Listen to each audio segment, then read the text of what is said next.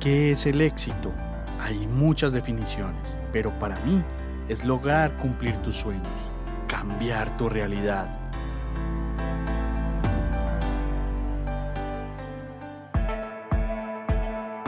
Te quiero mostrar cómo yo y otras personas hemos logrado nuestro propio éxito.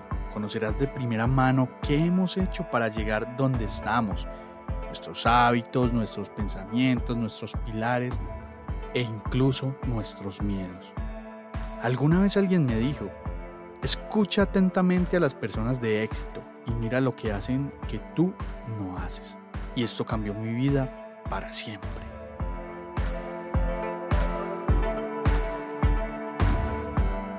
Bienvenidos a Invierte tu vida, el podcast donde hablamos de inversiones, finanzas y mentalidad. Yo soy Juan Pablo Osorio y empecemos, que esto va a estar brutal.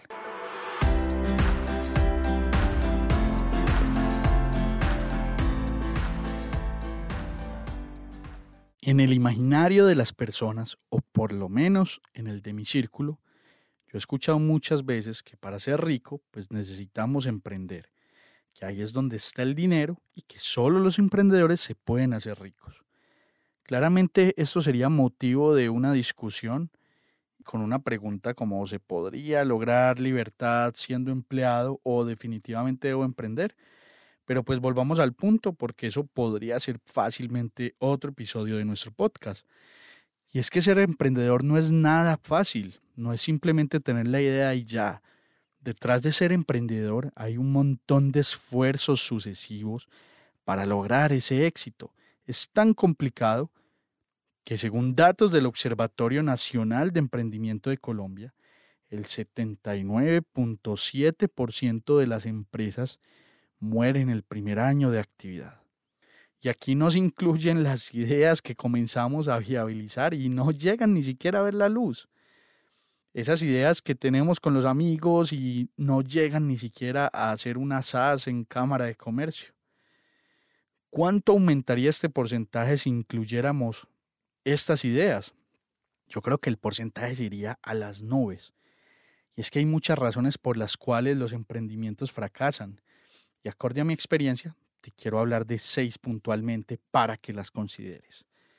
Primero, no entender el mercado. Recuerda que una cosa es lo que tú crees que el mercado necesita y otra cosa es lo que el mercado quiere. Y esto es muy importante porque aquí no se trata de creer que la necesidad que tiene el mercado es X, sino ir a hacer el estudio para entender si, es X o es Y entender cuál es la competencia, entender muchísimas cosas del mercado, cuánto estaría dispuesto el cliente final a pagar, por ejemplo. Lo segundo es la falta de planificación, estrategia y disciplina. Recuerda que uno puede tener una idea o concepto interesante, pero sin un plan de negocio bien estructurado y una estrategia clara, va a resultar muy difícil convertirlo en un negocio rentable. El tercero es el financiamiento inicial y es que para empezar vas a necesitar personas, máquinas, infraestructura tecnológica. Empezar es muy difícil. De entrada, para registrar marca y la empresa como una SAS en Cámara de Comercio, pues ya necesitas pagar y no has ganado un solo peso. Y a esto le debes sumar el equipo legal y de contadores para ese proceso de constitución. Y así no estés ganando nada, tenés que pagar puntualmente a ese equipo para reportar que no estás generando nada. Y yo lo estoy viviendo, lo viví mucho cuando constituí por primera vez una SAS y empecé a entender la complejidad que es construir empresa, porque de entrada ya tienes que pagar mucha plata. El cuarto punto es la competencia. Hay varios factores aquí, desde mi punto de vista, buscar diferenciarse por precio y no por valor añadido y acceder a la cuota de mercado que puede estar muy saturada, sobresaturada inclusive, va a ser de los retos más importantes a la hora de hablar de competencia.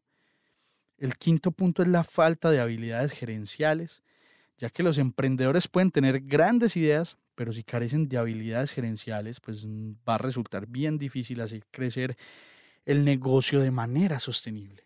Gastarse las utilidades y no reinvertir, ser desordenados con los procesos, no saber cuánto cuesta la producción, por ejemplo. Son ítems en los cuales conozco de primera mano que fracasan los emprendimientos. Y el sexto y último punto sería los problemas legales. Los emprendimientos pueden enfrentar problemas legales como demandas, infracciones fiscales, problemas de propiedad intelectual, entre otros. Seguramente tú podrías pensar en más puntos parecidos a estos, pero yo decidí contar estos porque son los que yo he vivido y sabes que me gusta hablar de temas que yo he vivido y desde mi experiencia, porque aquí nos centramos en las historias. Y sí, yo he intentado emprender sin mucho éxito varias veces en mi vida y te lo voy a contar. Eh, algunos de mis emprendimientos murieron en el proceso y hay enseñanzas de por medio. El primero es una historia en la universidad donde decidimos montar una aplicación que se llamaría Motel App. Básicamente consistía en cubrir ese proceso de reserva que hacían plataformas como Booking, pero para pequeñas estancias en, horas en estos sitios. Cuando hacemos cálculos en Excel, los números daban, funcionaban muy bien, éramos ricos si se quisiera mirar en retrospectiva, pero uno muchas veces comete el error de hacerse rico en Excel. La famosa y conocida frase en donde una cosa es lo que quieres cobrar y otra es lo que el mercado está dispuesto a pagar.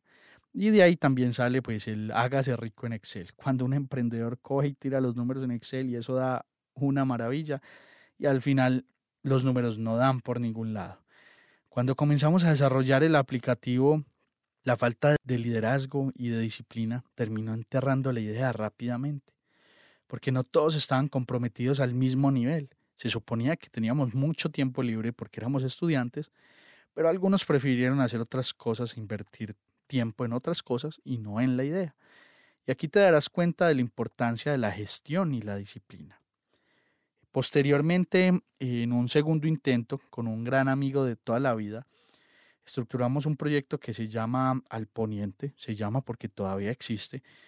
Yo era el encargado tecnológico del proyecto éramos un periódico digital o, eh, son ellos un periódico digital que quería competir con diversos medios digitales. En un principio sabíamos que iba a costar mucho monetizar, ya que requería mucho tiempo generar columnas, conseguir personas que trabajaran por amor al arte o que quisieran escribir opinión y generar contenido de forma recurrente, pues para que el portal estuviera alimentado iba a ser un esfuerzo muy, muy grande.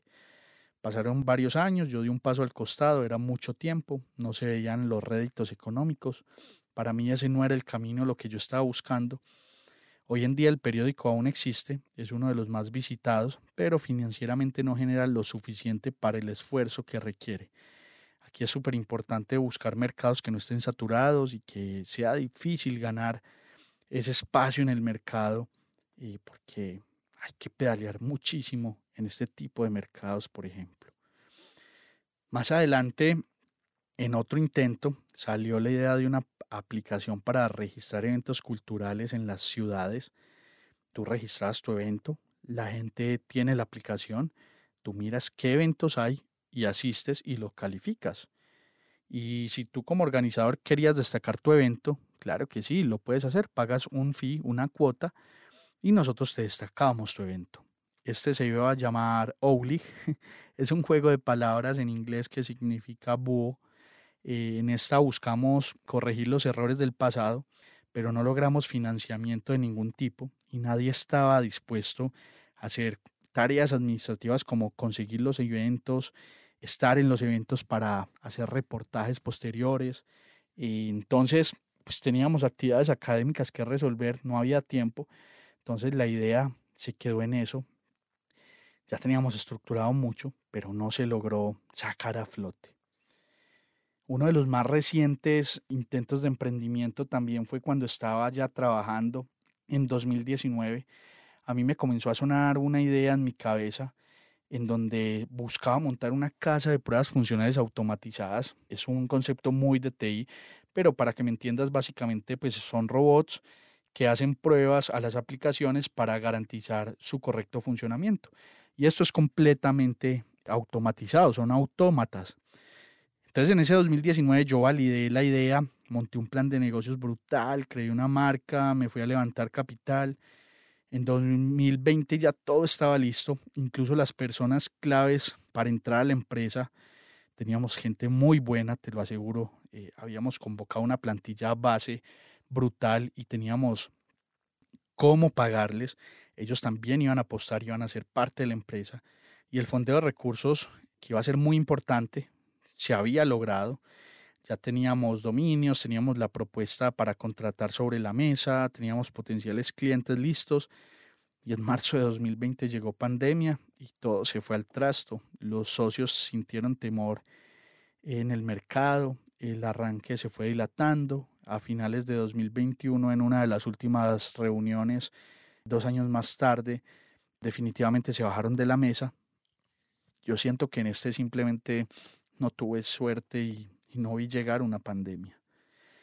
Al final, después de ese 2021, vi que con mis inversiones en bienes raíces, pues tenía tiempo libre y como sabes, siempre me ha gustado enseñar. Soy docente universitario, siento que hay que devolverle cosas a la sociedad, de las que ellas me han dado a mí. Entonces, si yo lo venía haciendo en la oficina de enseñar temas financieros, de enseñar temas de inversión, pues dije, ¿por qué no llevar esto a más personas? Y en enero de 2022 nace una marca que posteriormente en marzo de 2023 pues la cambiamos. Hoy la conocemos como Juanpa Invierte. Aquí aprendimos mucho referente al tema de revisión legal y registro de marca.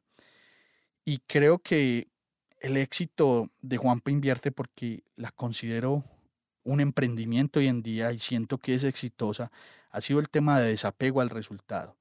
No pensar que con esto me voy a hacer rico o que me va a generar réditos muy importantes.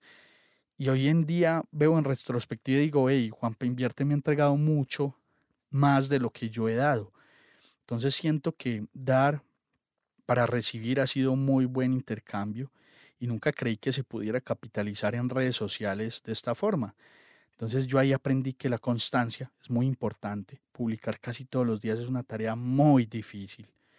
Es complicado porque tienes que grabar, te equivocas, luego tienes que editar, luego tienes que redactar el copy, luego tienes que publicar, luego tienes que crear la historia y que ese desapego al resultado es la parte más importante al final de un emprendimiento. Si de entrada vas con la mente puesta en hacerte rico, quizás no funcione tan bien. En caso contrario, cuando vas con la mente puesta en esa pasión y en ese objetivo claro, que en este caso era ayudar a las personas. Hoy en día Juan Pinvierte es una empresa que está funcionando, que está haciendo sus primeros pinitos en infoproductos, en educación, en asesorías, y que después de tantos intentos, tantos emprendimientos fracasados, por fin uno vio la luz. Y sigue siendo una tarea muy desgastante, que requiere mucho esfuerzo y mucho amor. Y pues por eso te digo que emprender es para estómagos fuertes, porque requiere mucho esfuerzo y mucha dedicación. Si vas a empezar a emprender, ten todas estas recomendaciones en cuenta para que llegues y lo puedas hacer de la mejor forma.